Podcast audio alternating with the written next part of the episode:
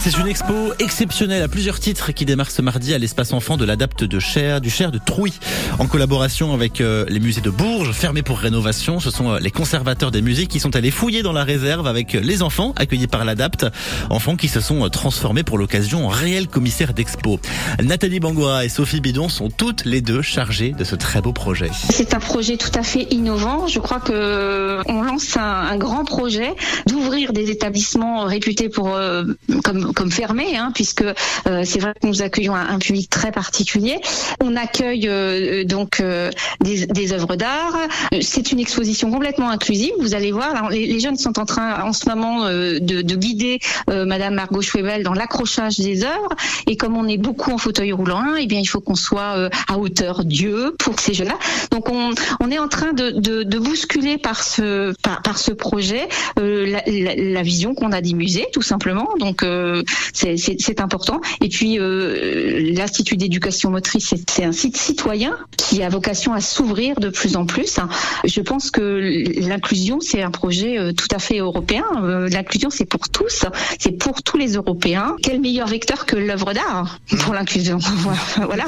Et puis nous, on a des trésors aussi, mais on les voit pas. Et c'est nos élèves, hein, c'est nos jeunes hein, qui ont énormément de savoir et de compétences et qu'on n'exploite pas. Donc des œuvres cachées avec d'autres œuvres cachées, et ben ça va faire des œuvres montrées. Pourquoi c'était euh, important, primordial de euh, lier ces jeunes en situation de handicap à, ce beau projet? C'est quoi, c'est quoi euh, la finalité, l'idée, l'objectif de tout ça finalement? L'objectif, c'est l'ouverture. nos établissements, avant, si je puis dire, on, c'est pas qu'on travaillait un petit peu en autarcie, mais malgré tout, ils étaient peu ouverts. Là, de plus en plus, on entend parler dans l'actualité de l'inclusion. Donc c'est vrai de, de, de pouvoir répondre à ce projet et de pouvoir aussi permettre d'un point de vue culturel de pouvoir comprendre comment ça se passe, de pouvoir euh, ouvrir notre établissement à l'extérieur. Effectivement, déjà pour eux, voilà, de, de pouvoir euh, euh, voir ce que c'est des œuvres, de pouvoir y toucher, parce qu'ils ont ils ont pu aussi hein, manipuler le fond, c'est faire participer les jeunes sur un projet où ils sont pleinement collaboratifs et l'ouverture de, de, notre établissement pour qu'ils puissent montrer aussi que dans leur établissement, la situation d'handicap ne s'arrête pas à des projets rééducatifs ou éducatifs ou scolaires.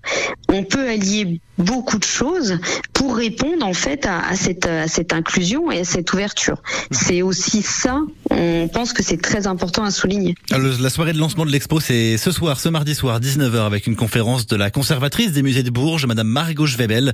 Et l'expo, elle est à voir jusqu'à vendredi à l'espace enfant de l'Adapte Cher de Trouy. Alors soyez au rendez-vous.